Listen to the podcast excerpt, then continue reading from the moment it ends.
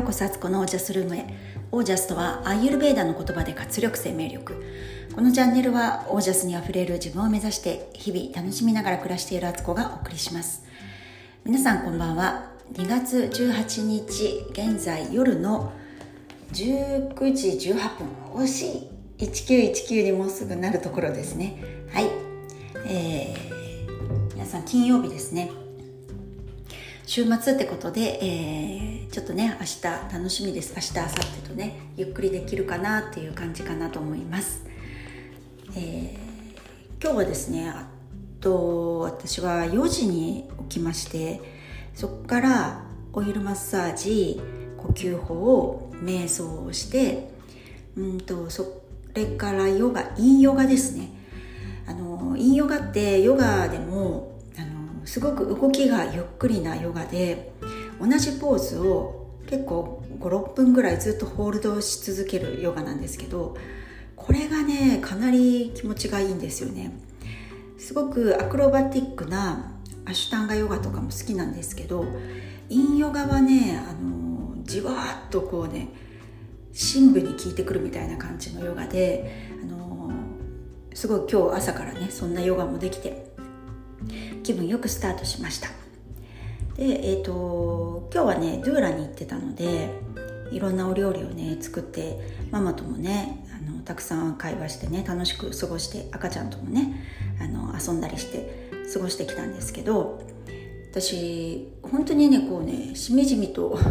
自分は料理がめちゃくちゃ好きなんだなと思ったんですよ。今日のねインスタに作った料理あげようかなと思うんですけど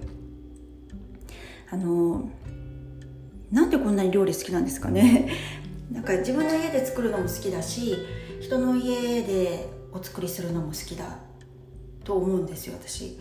でうんなんか人によってはね多分料理すごく苦手とかできればしたくないと思ってる人もねあのいっぱいいると思うんですけどたまたま私は料理が好きな性質があるみたいでなんで好きなのかなって紐解いてみたんです。でうん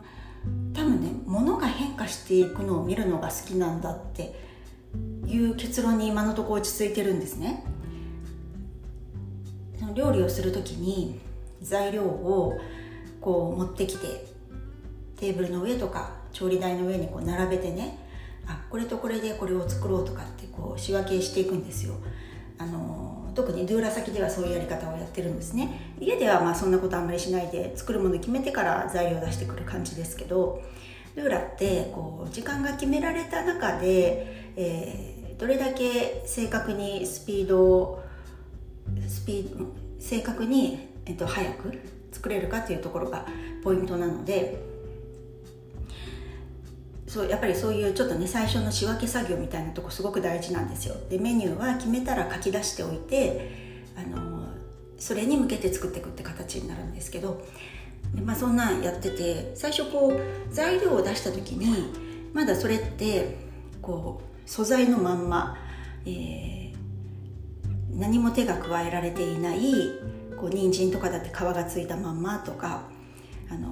ネギとかだったら泥がついているとか、まあ、そういう状態なんですけど、まあ、それをねあの今度は洗ったりとかして、えー、皮むいて、えー、切っていく。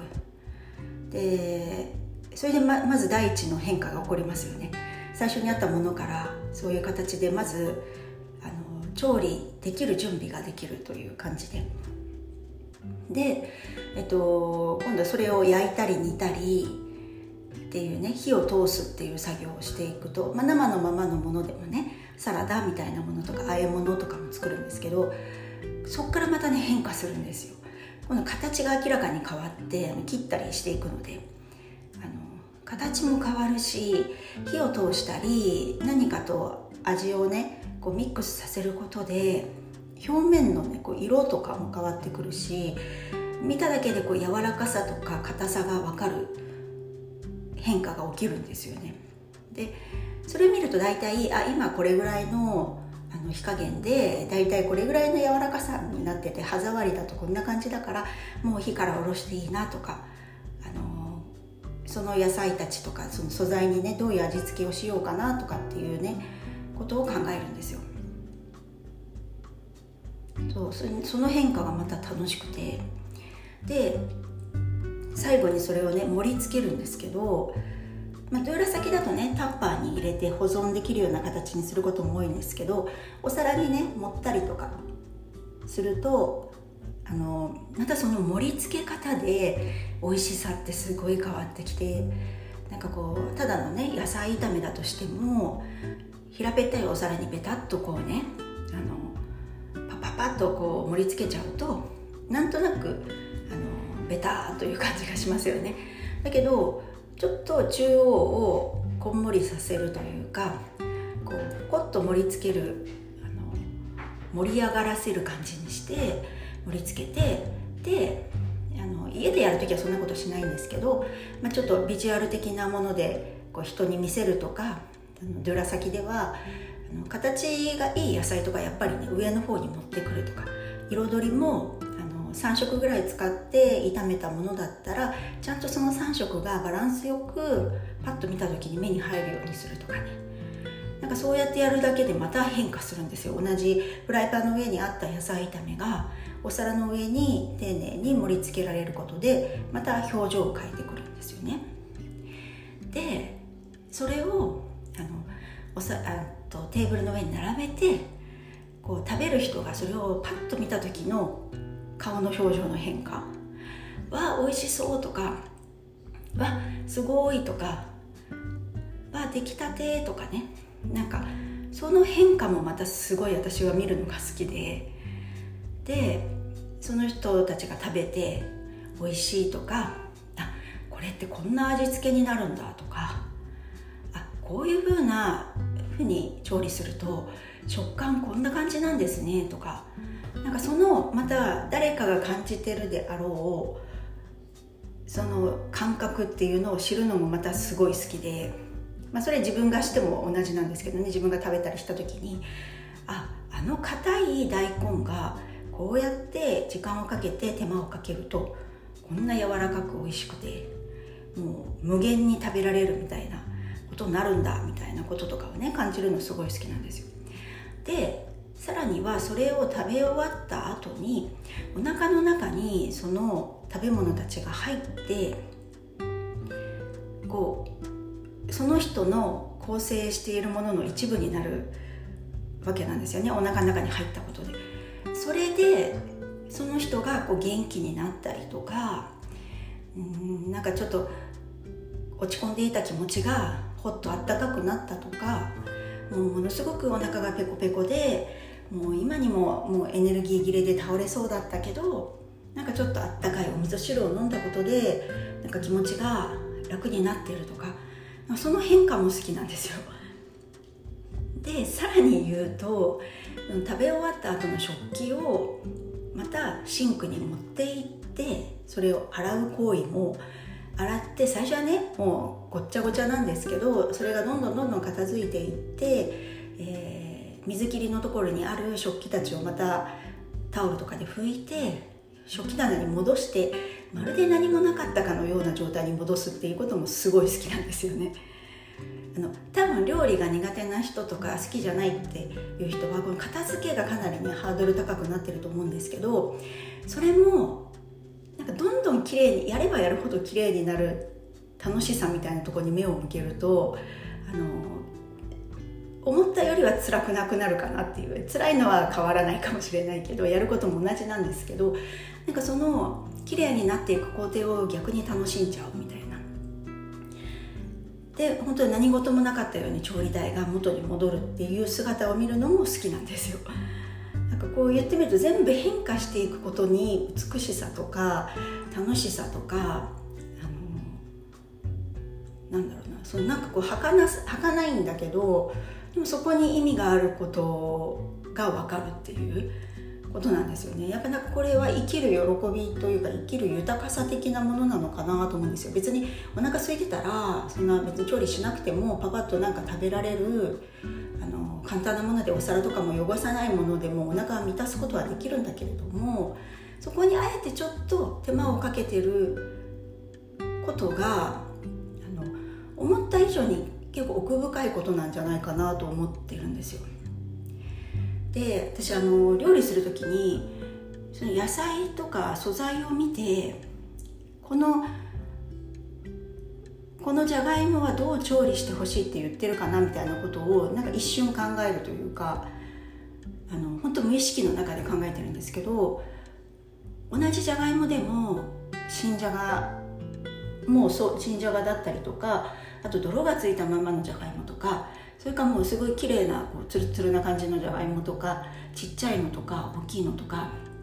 芽が出てるやつとかいろいろあるんですけどそれを見た時にあこのじゃがいもはこう調理してくれって言ってるみたいなこうすると美味しいとか僕の特徴はこういうとこですみたいなのを言ってるような気がするんですよね。全く怪しい世界ですけどあのなんかそういう交流みたいなそのものものとしか無機物。あれ無機物って言っていいんだっけ？えっと 有機物？じゃない、えっと、よくその辺は分かんないんですけどなんかそのあの命が喋ったりとか動いたりしないものが実はなんかそういう感覚をちゃんと持っていて意思を持っていてこうやって食べてほしいみたいなこととかを読み取るのもすごい好きなんですよね。だかその同じ素材野菜でもと取れた時期によっては水分量が違ったりとか中の栄養素も違ってるからなんとなくそれをこう手に取った時に感じ取るみたいなねこれはそれで間違うこともありますけどねそこ自分ではこういう感覚だったんだけど料理してみたらすごい思ったより水っぽく出来上がっちゃったとかそういうのもあるんですけどでもそれって結構料理してるいく工程で水加減とかも調整できてあのまあまあ帳尻がつけれるんですよ途中からでも。でそれが私料理の好きなところであの割となんか失敗したなと思っても最後もう調味料で今度ごまかすとかね。なんかケチャップとかマヨネーズつければなんとなく あの食べれちゃうものとかあるじゃないですか。そういうのもなんかすごくあの優しいなと思うんですよ。なんかやっていくなやっていく人の立場から言うと。であの私お裁縫って結構苦手で特にミシンで何か大物のねこうエプロンを作るとかスカートを縫うとかっていうのすごい苦手なんですよ。でなんでかっていうとあれは途中で一個でも工程を飛ばしたりとか適当にやったりすると最後の最後に必ずしわ寄せが来てそうなるともうどうにも帳尻つかないからもう一回その間違えたところつまずいたところまで戻らなきゃいけないっていう糸ほどいたりとかしなきゃいけないっていうのがすっごい私はあれが苦手であの家のこととか好きだけどお裁縫はあのそんなに得意じゃないんですでもお裁縫の中でも手縫いはすごい好きであのただちまちまとこう同じ行為を繰り返す手で縫う行為は好きなので今年はちょっとね刺繍キットを買ってあるのでそれで刺繍をねちょっと趣味にしようかななんて思っているんですけどあのそうそんな違いもね料理とお裁縫ってそういう違いがあるなと思うんです。で今日もね、えーと、料理どれぐらいしてたのかな？2時間。まあ喋りながらとかねなんかいろいろ途中で間挟みながらやってたんでうんまあ2時間ぐらいかな片付けまで含めると。でも全然飽きないしなんか楽しいんですよね。で別に家に帰ってきて自分家のご飯作ることは全然億劫ではない。っていうもうこれは好きこそものの上手なれなんだと思うんですけど分ね前世とかで本当に料理をねいろいろやってきたんじゃないかなと思うんですよ。この、うん、無意識に感覚でできちゃうところがあるので味とかも本当に大さじいくつとか全く私は考えてなくてむしろそういうレシピにのっとって作ると堅苦しくなっちゃってうまくできないことが多いんですね。適当に作ってしまうのであのドゥーラ先とかでもこの料理ってどうやって作ったんですかって言われてもその分量とかはっきり言えないしなんかノリで作るんですよね。パッパッパとなんか体が勝手に動くのに任せてるというかこのラジオと同じようにあの台本もない中で適当に喋ってるっていうのと似てるんですけど本当そういうノリで生きてるところがあるのでなんかこう再現性のないレシピばっかりなんですけどでもそれでもその場がうまくいけば私はいいと思っているので美味しく作れればそこがそのその料理のゴールだと思っているのであんまりねこうあの絶対料理研究家とか向いてないタイプなんですけどそう。で名前のないような料理が多いしもう適当にねそこにあったものを合わせてこうパパッと作るから特に一般的にこれ何て呼ぶんだろうっていうような料理が出来上がっちゃうみたいなこともあるんですけど、まあ、そういうので料理はなんか好き感覚で好きだっていう感じですね。なんか栄養がどうのとか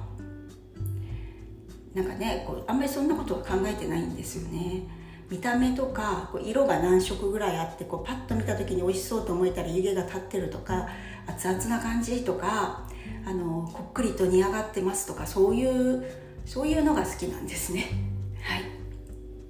皆さんは料理どうですかね？なんかこう料理が好きか嫌いか、えー、好きだったらどうして好きか、えー、嫌いなら何が嫌いなのか。ここを自分の中であのぼーっとしてる時間とかにちょっと考えてみると自分の好きなポイントが見えてくればそれをもっともっとあのフォーカスして楽しめばいいし苦手だなとか嫌だなと思う部分はそのとこをまず明らかにしてじゃあなんかそうならないそう嫌だなと思わないようにするにはなんか別の方法があるのかなとかあのなんか回避できるねことはないのかなって考えてみるとまたなんか違ったものが見えてくるんじゃないかなと思います。はいということで、え今日はこの辺で、え皆さんの暮らしは自ら光り輝いてオージャスにあふれたものです。オージャス料理は生きるための楽しい手段だと思っています。